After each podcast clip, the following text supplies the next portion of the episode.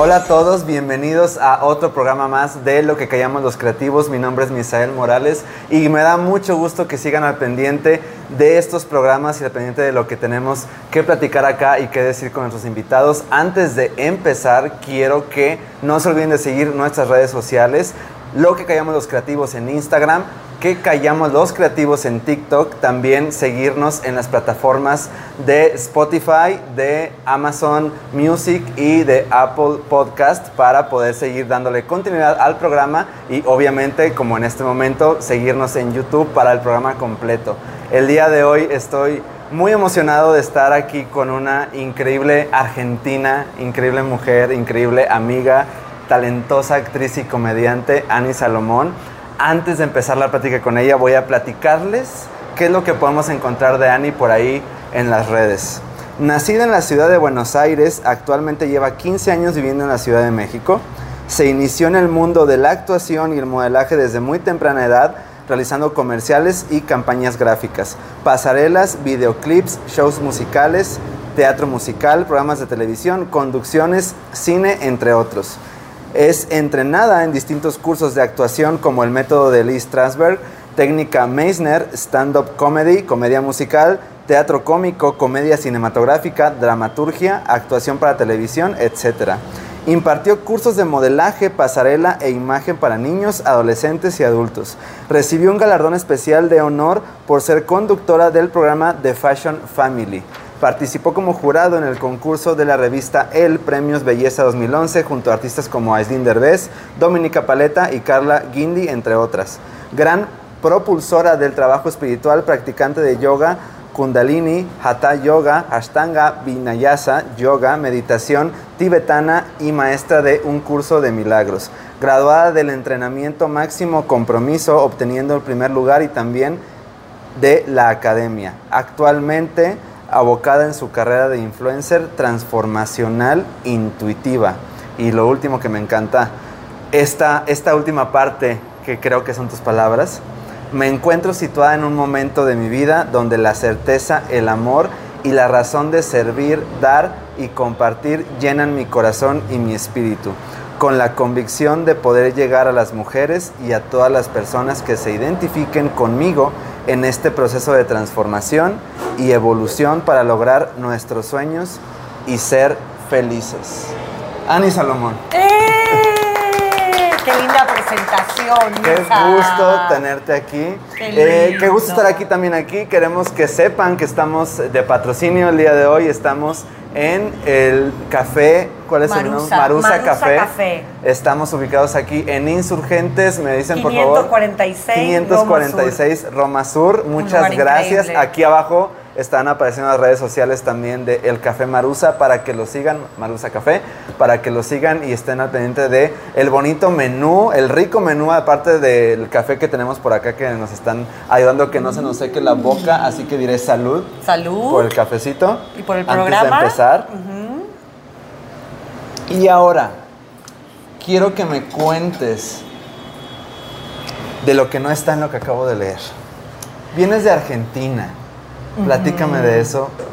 ¿Cómo es que surge la idea de venir a México y por qué? Para empezar. Bueno, yo siempre he tenido algo muy especial con México. Mira, yo nací en Buenos Aires y viví en el norte, que es la provincia de Tucumán. Es el norte, norte de Argentina. Y me pasaba algo muy fuerte, es que a la hora de la comida terminábamos de comer y todo el mundo se acuesta a dormir la siesta, porque es una provincia muy calurosa. Y en ese momento pasaban las novelas mexicanas, Corazón Valiente, eh, Cuna de Lobos. Entonces yo me acuerdo que en esa, en esa hora me, podía, me ponía a ver las novelas mexicanas. Siempre tuve algo muy fuerte con Selena, con el Chavo. Bueno, ya sabes que en Latinoamérica amamos al Chavo. Ajá. Ya después, estudiando actuación y trabajando como modelo, me voy a Buenos Aires y hago un casting para venir a la Ciudad de México a trabajar. Y que sí, que no, que sí, que no, quedo y me vengo a Veracruz. Ok. Y entonces vivo en Veracruz, en Boca del Río, un año, haciendo performance. Porque en Buenos Aires también trabajaba como bailarina en un musical y ahí es donde me contratan. ¿Cómo fue llegar a Veracruz? Uf. a México, a Veracruz. Una locura. ¿Por qué? O sea, vine Háblame en avión, vine en avión hasta Ciudad de México y después en camión hasta Veracruz. Y nada, o sea, cuando llegas a México no entiendes absolutamente nada. Es muy fuerte porque la gente vibra eh, con, no sé, con tanto amor y tanto agradecimiento que tú lo, lo único que haces es como fluir. Ajá. Te consienten, te dan, te dan, te dan. Fue, yo creo que fue un parteaguas muy grande en mi vida. He tenido varios, pero venir a México fue un gran parteaguas. La decisión de, de venir a México y, de hacer carrera en México es porque en tus tierras habías hecho lo que tenías que hacer y tenías que avanzar o por qué fue exactamente la razón de, de migrar para acá. Pues al final yo creo que uno nunca está conforme, ¿no? Siempre quiere cosas nuevas, pero yo realmente no he hecho nada para venir a México. Siento que el universo me ha traído. Ok. Siento que algo tengo que hacer aquí y, y lo único que hice fue hacer un casting, mandar fotos y quedar. Y que me dijeran, Ani, quedaste y, y viajar. Aunque creo que en el inconsciente sí había algo muy fuerte con México, que en algún momento yo decía, quiero ir para allá, quiero ir para allá. Yo había tenido ya un intento de venir con una agencia de modelo muy reconocida de acá y no había quedado. Porque si bien trabajé como modelo, nunca he tenido tampoco las características de modelo de un metro ochenta. Y sí, me considero una mujer guapa, pero me veo más como actriz, aunque he hecho cosas como modelo. Entonces, en esta primera instancia no quedo y cuando quedo como bailarina para hacer este performance con argentinos que hacíamos shows de tango, ahí es donde quedo. Ok. Siempre hubo algo con México. En Argentina amamos a México, siempre ahí.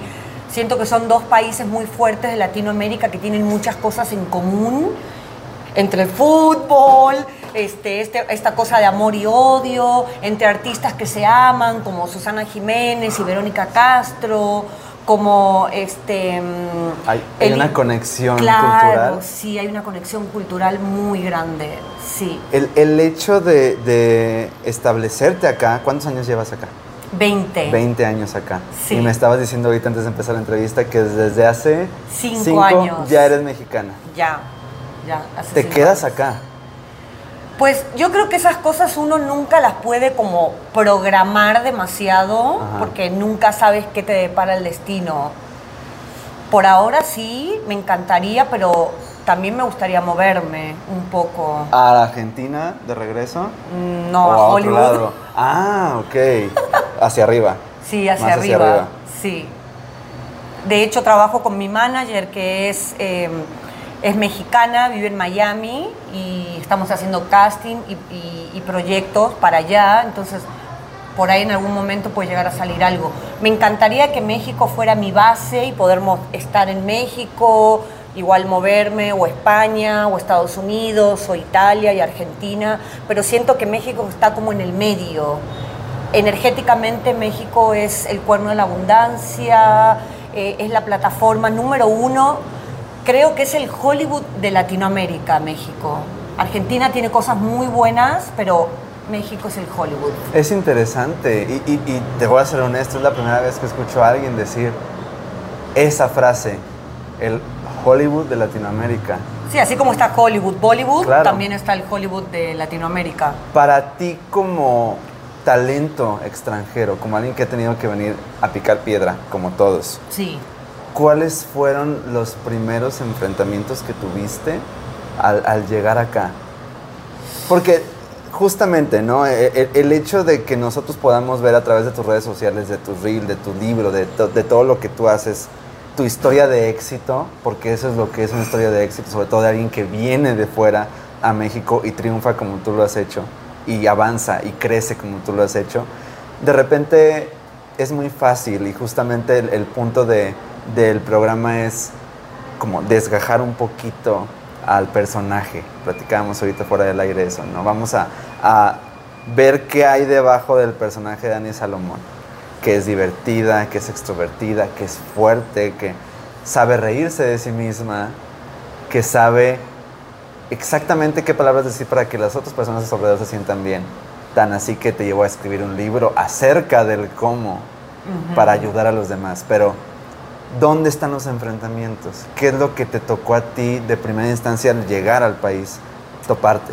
Pues creo que cuando llegué, sí llegué en colchoncito, digamos, porque mientras estuve en Veracruz, estuve con contrato, casa, o sea, ahí estuve muy... ¿Segura? Claro, segura, cómoda.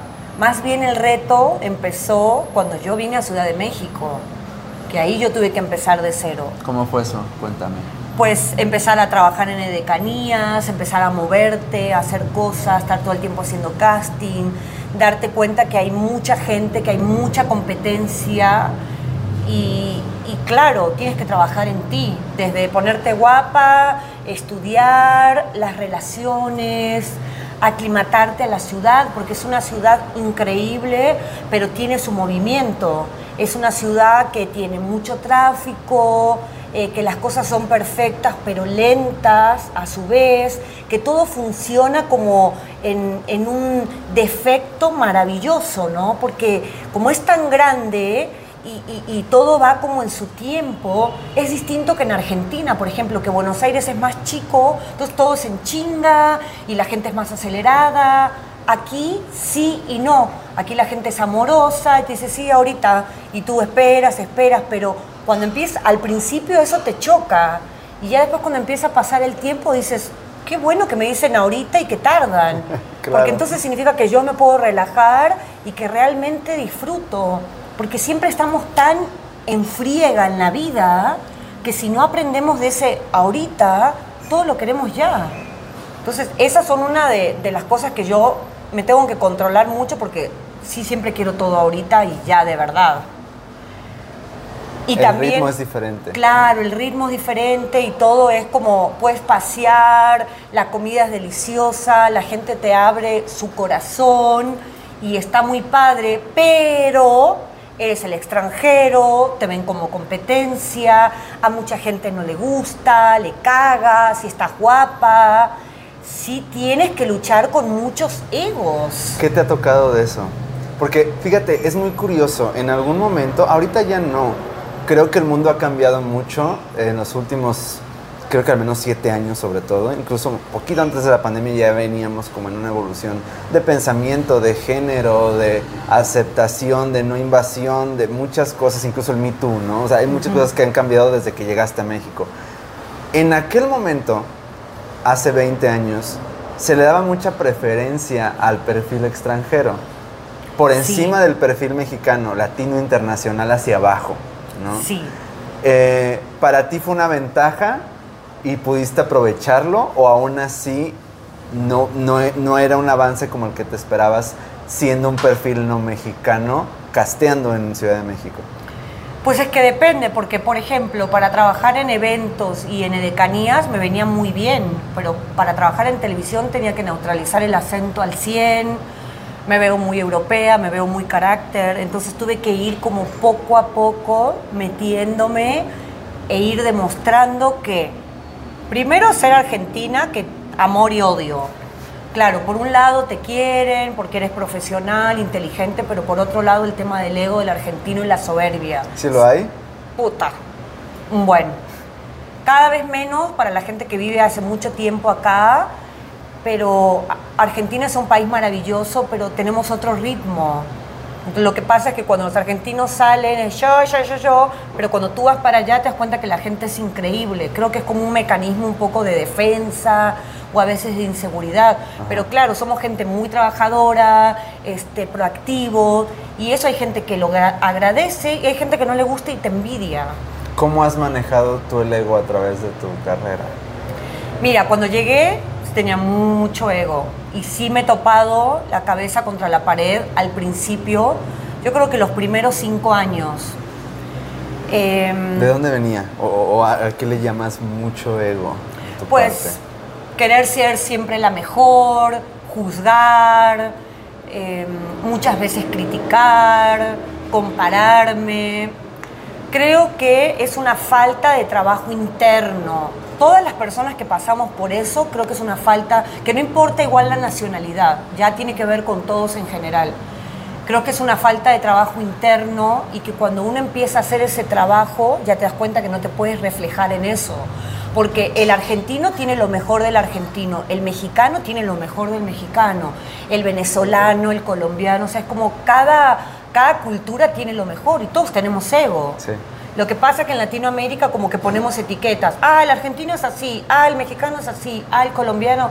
No está padre, pero como que uno está etiquetado y uno después tiene que demostrar en la acción cómo cambiar eso. Claro. ¿Cuáles fueron? Yo, yo creo que hay, hay momentos donde la vida te da un golpe, o varios, varios golpes, que te hacen justamente bajarle de huevos. ¿no? Sí. ¿Cuáles fueron esos primeros putazos a la Argentina con ego que llegó a Ciudad de México? Pues uno que sí fue realmente súper fuerte era que yo estaba este, mm, ensayando para una obra de teatro del, del- del Papa, del que falleció, que se me fue ahora la- el, el nombre de la ¿Juan obra Pablo? de teatro, de Juan Pablo II, que hizo una obra.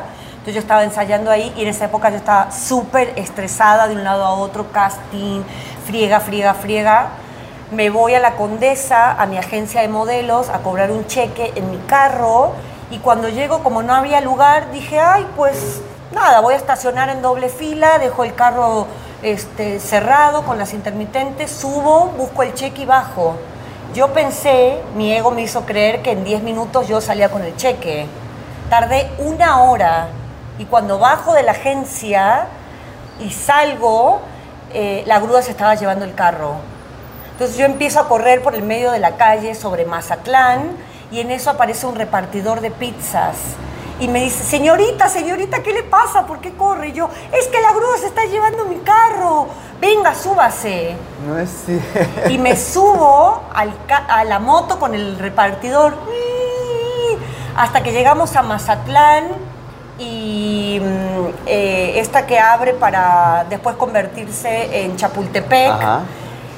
Y este chavo se pasa el semáforo en rojo y un carro que también este, estaba así en, en chinga, digamos, y se pasa el semáforo en rojo, nos, nos atropella y yo tengo un accidente. Eso fue el súper mega parteaguas en mi vida, porque yo iba en la moto con este chavo y te juro por Dios que cinco minutos antes del accidente yo escuché una voz interna que me dijo, Ani, vas a tener un accidente. Yo ese día tenía una manito árabe que me regaló una amiga Damaris Ojeda que amo. Entonces yo agarré la manito árabe y le pedí a la Virgen de Guadalupe porque venía el putazo. Y así fue. Nosotros chocamos, yo quedé tirada en Mazatlán, eh, en la avenida Mazatlán, ahí. Y bueno, perdí la conciencia, rompí el vidrio del co-conductor que me llené todo el brazo con, con vidrio. Ese fue mi gran parteaguas. O sea, terminé en la Cruz Roja con un esguince. Ahí yo podría haber pasado para el otro lado. Y no fue así. Yo creo que esa fue como la oportunidad que me dio el universo, decirme, a ver, Ani, no es tu momento de irte, pero hay algo que tienes que cambiar. Y obviamente a partir de ahí caí en un pozo depresivo, empecé a estudiar un curso de milagros, estuve dos años estudiando curso de milagros y a partir de ahí la conciencia se me abrió y todo el camino espiritual fue así de ¿Cuál fue ese proceso? muy ¿Cuáles duro. fueron los, los, no los pasos per se, sino las cosas que abrieron en tu mente que dijiste, esto tengo que cambiarlo? Pues bajarle al ego, darse cuenta que uno tiene que andar más tranquilo en la vida, no juzgar tanto, disfrutar, ponerse objetivos, metas, aprender a meditar, eh, estar con uno mismo, aprender a trabajar desde la soledad, que la soledad más bien es un encuentro con uno. La soledad no es estar en el hoyo, la soledad es qué voy a mirar de mí, que tengo acá adentro que no quiero ver. ¿Cómo manejas la soledad? Además viniendo de otro país, que creo que toma un nuevo significado cuando estás lejos de casa, de tu familia. Es fuerte no estar con tu familia, es fuerte no poder irte un domingo a comer una carnita asada con tus papás, pero tus amigos se vuelven como parte esencial y gente que vas conociendo cada vez más se va ramificando todo. Mira, a mí me encanta estar sola, amo estar sola, pero también me gusta estar acompañada. Ahora con el tiempo ya he aprendido que uno tiene que tener un balance, tiene que tener sus momentos para crear, para meditar, para autosanarse, para llorar, para dormir, para descansar, para leer todo y compartir con la gente. Porque no puedes estar todo el tiempo solo, pero tampoco puedes estar todo el tiempo en la fiesta o con gente. Siento que la clave está siempre en el equilibrio. ¿Cómo manejas, ahorita dices, los momentos para llorar, los momentos para estar sola y llorar, los momentos para estar con gente y disfrutar? En la soledad y en, los momentos difíciles, ¿qué es lo que te ha llevado a, estar en esa depresión? Incluso dijiste ahorita, ¿no? Depresión, momentos en solitario, momentos de, bajones. ¿Qué es lo que, lo que te ha llevado ahí? ¿Y, y cómo lo trabajas para no necesariamente salir, porque uno está constantemente aprendiendo cosas y va y viene, esos momentos no permanecen, solo van cambiando.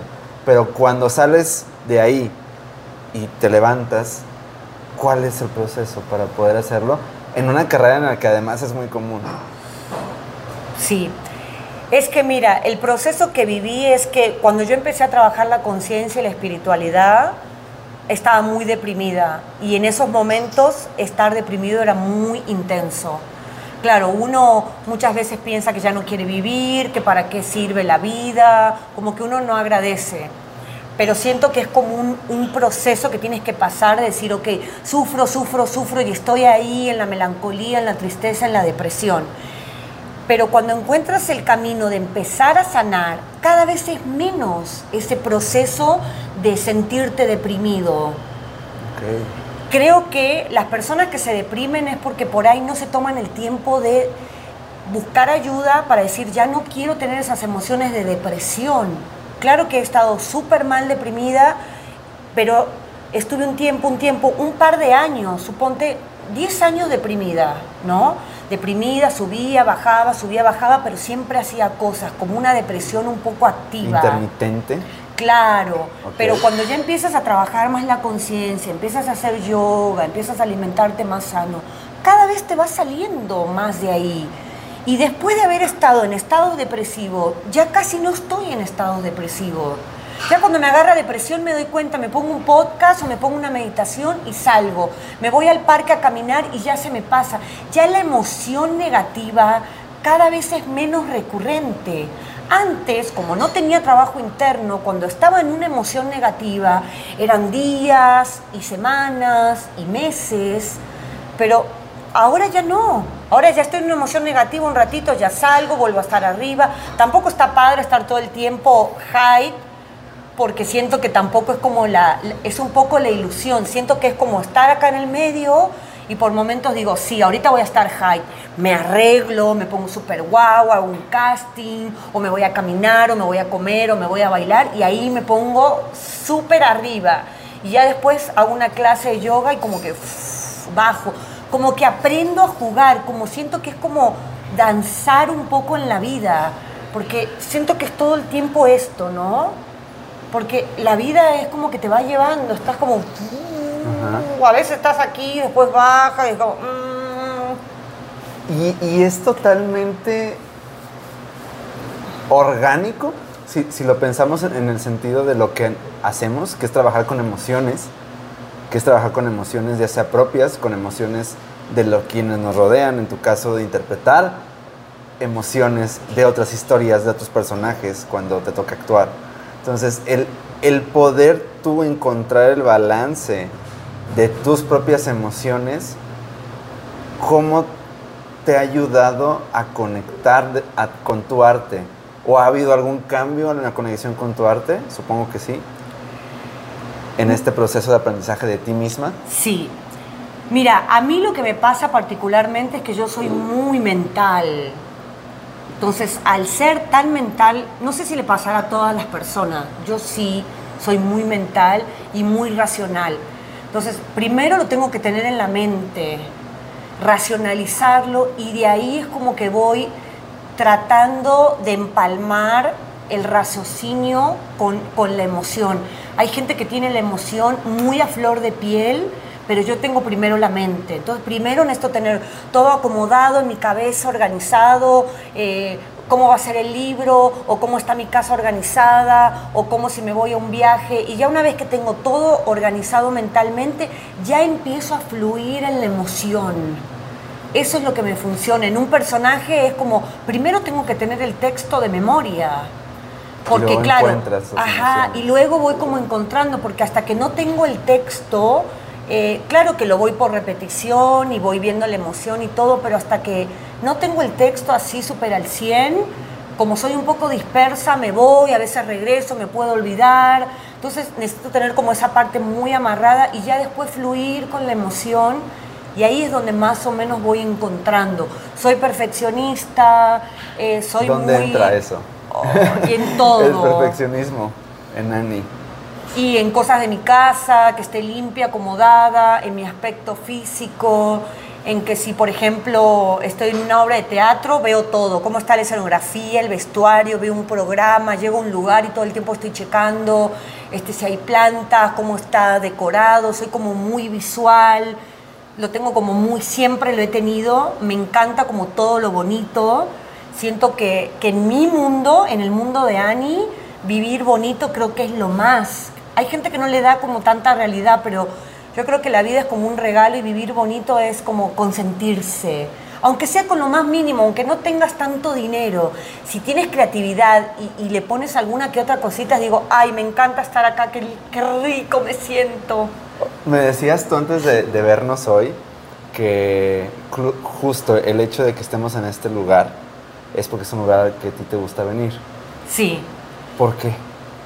Creo que es un café muy bonito, tiene una energía muy padre. El dueño que se llama Eduardo Carabajal, que es amigo mío, es una persona adorada, que también es un chavo espiritual, que ha puesto este espacio para que la gente se venga a consentir con un cafecito o que venga a comer algo. Entonces, eh, me dio la sensación de que este espacio tiene como esa energía, ¿no? De, de- de amor, como la energía del universo. Creo que en todas las cosas tiene que estar la energía de Dios. La energía de Dios se, se siente, es algo que uno lo vibra. Entonces, yo entro a un lugar y si el lugar me vibra, digo, ay, wow, aquí quiero estar. No me importa que sea en el centro, en unos tacos del tianguis de acá a la vuelta de mi casa. eh, no me importa el espacio, es la energía. Claro que lo bonito me encanta, pero es esa conexión que tengo que tener con las personas, con los espacios, con los lugares. ¿Has, has sido o has estado en lugares bonitos que me encanta eh, la definición en este punto, ¿no? De, un lugar bonito, bonito para Annie, para el mundo bonito de Annie, donde la energía no sea la que quieres, por más bonito, incluso como dices, visualmente que el lugar sea. Sí, claro, sí. ¿Qué es lo que falla energéticamente cuando estás por ahí? ¿O, o- o qué, qué tiene que hacer para que eso bonito no valga lo suficiente para quedarse? Es que depende, tiene que ver con una cuestión de que si me contratan para un trabajo y de última no me gusta el vestuario de mi personaje, por ejemplo, porque no puedo acotar nada, no juzgo y trato de fluir y trato de hacer lo que puedo. Pero donde yo pueda dirigir y donde yo pueda poner mi, mi pequeño granito, aporto. Si no, trato de fluir, de no juzgar, de estar el tiempo que tengo que estar y cuando puedo, rajo como rata por tirante, porque como que energéticamente me chupa. Si estoy con gente o en lugares que no, no me siento cómoda, sí me absorbe la energía. Después llego a mi casa así, me baño, prendo una vela, pongo un incienso, me agarro los cuarzos, porque sí soy como muy energética y como que absorbo un poco. De esa energía que estés recibiendo en el lugar donde Sí. entres trabajo, espacio, comida, Sí, lo, que, sea. Cuando se es alguien como tú, que, que irradias esta energía, y, y no lo digo porque nos conozcamos de tiempo, no lo digo porque estemos aquí sentados, sino porque creo que quien pueda ahorita sentir o ver un poquito de lo que llevamos de entrevista puede percibir esta paz y esta calma, no nada más tuya, sino del entorno en el que estamos. Eh, ahorita tal vez se escuche un poco de ruido, estamos en una avenida, estamos justamente sobre insurgentes, pero este espacio de calma que tú generas, en este, en este pequeño espacio en el que tú y yo estamos conversando, es algo muy tuyo. ¿Qué cosas tienen que pasar a tu alrededor para que se irrumpa esa paz? Porque evidentemente es algo que tienes bien trabajado, y lo digo en el buen sentido, es algo que, que justamente te ha llevado, y, lo voy a, aprovechar justo en este punto, te ha llevado a esto. ¿Desde dónde trabajas el justo que no te permitas que nada te perturbe y poder seguir estando en tu centro? Pues yo creo que la meditación, ¿no? La meditación, la reflexión, este espacio con uno mismo, este autoevaluarse, sentirse, em, el silencio. ¿Eres crítica contigo misma? Sí, mucho. Sí, bastante. Sí. Lo dices como... ¿Es algo bueno y algo malo, supongo? Sí. O sea, a veces me doy así como ti, ti, ti, me azoto y ya después cuando, cuando recibo un comentario positivo de afuera, mi otro yo dice, ay, Yani, bájale. Porque siempre, creo que todos los seres humanos tenemos como esta dualidad, ¿no? De esta parte de la mente que uno se autojuzga y después está como esta parte positiva.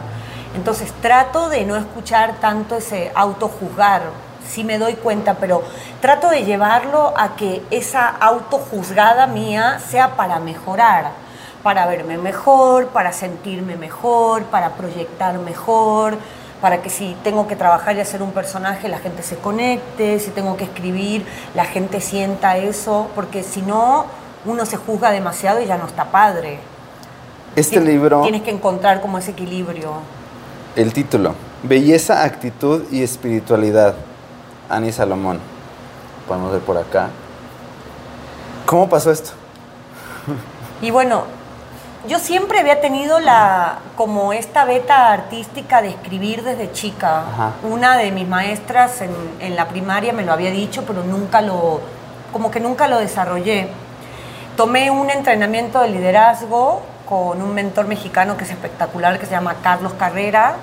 Y ahí en, en este taller, que fue un curso de 140 personas, con mi grupo, que éramos como 10, ganamos el primer lugar entonces de ahí él me becó para el segundo, que se llama La Academia, y ahí escribí el libro. Siempre estuve relacionada con cosas para la mujer.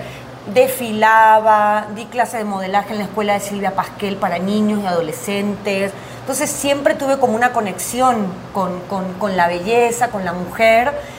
Y dije, ay, voy a escribir un libro para la mujer, porque me encanta todo lo femenino Claro que eh, la, información que hay aquí es universal, un hombre también la puede leer. De hecho, amigos heterosexuales y gays me han comprado el libro porque es información que es para el ser humano. No es específicamente para la mujer. Claro, no. Y por ahí en algunas cosas sí está como eh, de cómo te arreglas y algunas cositas como para la mujer, pero es como información para uno. El título lo saqué de la película Comer, Rezar y Amar. Claro. Porque se me hace una película increíble, entonces por eso le puse belleza, actitud y espiritualidad. Porque creo que es lo que todas las personas tenemos. Bellas todos somos. Actitud es la actitud que uno tiene que tener en la vida y la espiritualidad es trabajar esta conciencia que te va a dar todo lo que tú quieras. Cuando tú estás conectado con la conciencia que yo le llamo Dios, energía, universo, todo se va a dar. Porque es trabajar la belleza desde que me conozco, me amo y me acepto. Y entonces al darme cuenta que soy una persona bella, voy a tener una actitud linda y la espiritualidad es darme cuenta que no estoy sola en este mundo, que siempre Dios está conmigo. Entonces ahí voy para adelante y voy y voy y voy y voy y voy. Al día de hoy, yo, yo creo que en un periodo de vida, uno llega aquí y comparte, comparte con las personas, comparte con sus entornos, con tu familia, los aprendizajes que la vida te va dando. escribir y lograr algo como esto es llevar aprendizaje no nada más a tu entorno cercano, es llevar tu aprendizaje a todo mundo. Quien le llegue, quien le interese, quien lo quiera comprar, adquirir, leer. ¿Por qué este interés de compartir este conocimiento o estas experiencias? ¿De dónde viene esa, esa intención? Pues mira, yo creo que cuando uno despierta la conciencia y ya se da cuenta que realmente uno lo puede lograr todo, creo que lo mínimo que puedes hacer por los seres humanos, por el otro, es intentar ayudar y dar. Entonces, eh, el hecho de por ahí empoderar a la mujer es como, yo he estado en el hoyo, he estado muy mal. Si tú ahorita estás ahí, yo te comparto lo que a mí me sirvió para que también te ayude. Porque al final todos somos uno y todos en algún momento estuvimos o vamos a estar en el hoyo hasta que salgamos de ahí y nos demos cuenta que podemos hacer muchas cosas muy buenas. Pero como gran parte del sistema que nos maneja no nos deja creer en eso y al contrario, te manejan para que tú tengas una información un poco negativa y dependas del sistema, yo creo que no es así. Creo que cuando tú aprendes a reconocerte que tú puedes lograr tus sueños, tus metas y que la vida es un regalo, no te para nadie. Entonces todos nos tenemos que ayudar. Así como yo hoy te ayudo a ti, tú mañana me ayudas a mí y todo, es todo una cadena, porque todos estamos en este mundo y al final el planeta es de todo. Si no, nos vamos todos a la chingada. Y no, no podemos, porque tenemos que seguir sosteniendo la vida excepto que nos queramos ir a vivir a Marte, como dicen que ya se pueden, hay gente que está viviendo, pero mientras tanto y aún allá tendríamos que ver la manera de hacerlo. sería lo mismo. No, no porque cambies de lugar de, planeta va a cambiar la forma en la que la sociedad creo que hemos hecho esta dinámica de crecimiento, juntos o por separado, ¿sabes? al, final del día es, justamente como partir de, partir de ahí. Al día de hoy, y, es algo que a, mí me, llama mucho la atención, eh, siendo alguien que te ves como con una conciencia muy clara de quién eres, de dónde estás, dónde quieres estar. ¿Qué falta para, para Ani Salomón? Persona para ti, Ani Salomón, como persona? Porque como persona pública creo que es muy fácil, entre comillas, porque ser figura pública es de las cosas más horribles y más difíciles que existen, sobre todo en un mundo como hoy. Pero expuesto uno. Es estar expuesto, es tener que estar en redes sociales, es tener que estar activo, es tener que dar la cara, muchas cosas. Pero a nivel personal, Ani, ¿qué más falta? ¿Qué más hay? ¿Qué más viene? Pues ahora que ya estoy más madura y estoy entrando como, como en una etapa de mi vida donde estoy un poquito más calmada, eh, quiero estar más con mi familia. Em, otra situación que también fue un parteaguas muy grande es que mi papá falleció de un día al otro y que entonces yo no encontré boleto de avión para llegar y cuando llegué mi papá ya estaba enterrado, entonces no pude estar en su sepelio entonces, esas cosas son fuertes cuando tú vives en otro país. Entonces, ¿qué pasa? Estar un poco más con la familia, eh, seguir trabajando en ANI para ser mejor ser humano, porque igual todavía tengo muchas cosas que modificar. A veces eh, sigo estando en ego, cada vez menos y me doy cuenta, pero tener una linda pareja para compartir, viajar, poder dar conferencias para la mujer, para empoderarla. Eh, me encantaría a mí personalmente, a Ani, trabajar más en la comedia porque me fascina, ya sea en una serie o en una obra de teatro, porque yo me la paso bien. Amo hacer comedia, me encanta hacer reír porque el espíritu, o sea, baila así de emoción, entonces eso también es lo que quiero eh, claro que tiene que ver con la, parte pública, pero es lo que realmente de verdad a mí me gustaría, porque ¿qué pasa en esta carrera? Que uno trabaja, claro, para la exposición y para que te vean, pero lo más importante es lo que a ti te hace feliz. O sea, cuando eres actor de verdad y te gusta, tú quieres actuar. Claro que ya después vienen otras, eh, otras cosas como si, si me conviene el proyecto, si no, pero realmente lo que es actuar para ti y que tú te la pases bien, que acabes una función o que acabes una serie y que digas, wow, no mames, qué chingón esta sensación. Eso es lo que un artista quiere. Claro. Y poder escribir canciones, tengo ganas de escribir canciones también. Tengo como muchas ideas de, de hacer varias cositas, pero sobre todo no dejar de trabajar en mí para no decaer, porque creo que es como algo constante. O sea, uno ya trae un trabajo. No es pero un trabajo que termine. seguir. Claro. Siempre estás en ese proceso al final del día. La gente que, que ve el programa, que escucha el programa, muchos somos gente del medio, muchos somos gente que estamos dedicándonos a esto. Pero hay otra parte de la gente, que es la gente que a lo mejor todavía no se dedica a esto, dígase actuación, dígase teatro, cine, incluso escritura, ¿no? A esas personas, tú con un camino largo, con un incluso cambio de país en búsqueda de perseguir un sueño, en búsqueda de ver novelas mexicanas y de repente ya estar acá y de repente ya estar viviendo en el país de donde tú admirabas ese contenido. ¿Qué les dirías si, si siquiera están pensando en dedicarse a esta locura de- en la que vivimos? Pues que lo intenten, que se preparen, que estudien, que vean películas, que lean, que se autoexploren, que se conozcan. Es una carrera fascinante creo que hay espacio para todos, pero sí tienes que tener mucha resiliencia, confiar mucho en ti, estar preparado para que te digan que no y seguir y seguir y seguir. Y hay momentos que vas a querer soltar y momentos que no. Y sí, hay que seguir. ¿De dónde viene el hay que seguir por- para ti, Ani? ¿Qué es lo que te impulsa a seguir? Pues primero estar lejos de mi casa, que es un sacrificio muy grande dejar a tu familia. Te digo, cuando falleció mi papá y no, no poder estar ahí en ese momento es muy duro. Eh, no sé de dónde, realmente sacar esta fuerza interior yo creo que Dios me la da. Creo que también cada uno tiene como eh, un propósito en esta vida. Yo sigo encontrando mi propósito, pero creo que Dios también eh, te hace nacer con un plan que Él te va como guiando. Lo que es para ti va a ser. O sea, yo soy una chava de clase media trabajadora, a mí nunca nadie me regaló nada. Yo vivía en Buenos Aires, eh, estuve en Tucumán, me, me regresé a Buenos Aires, trabajaba, hacía de todo. No tenía dinero para pagarme un boleto para venir a México y sin embargo el destino me trajo.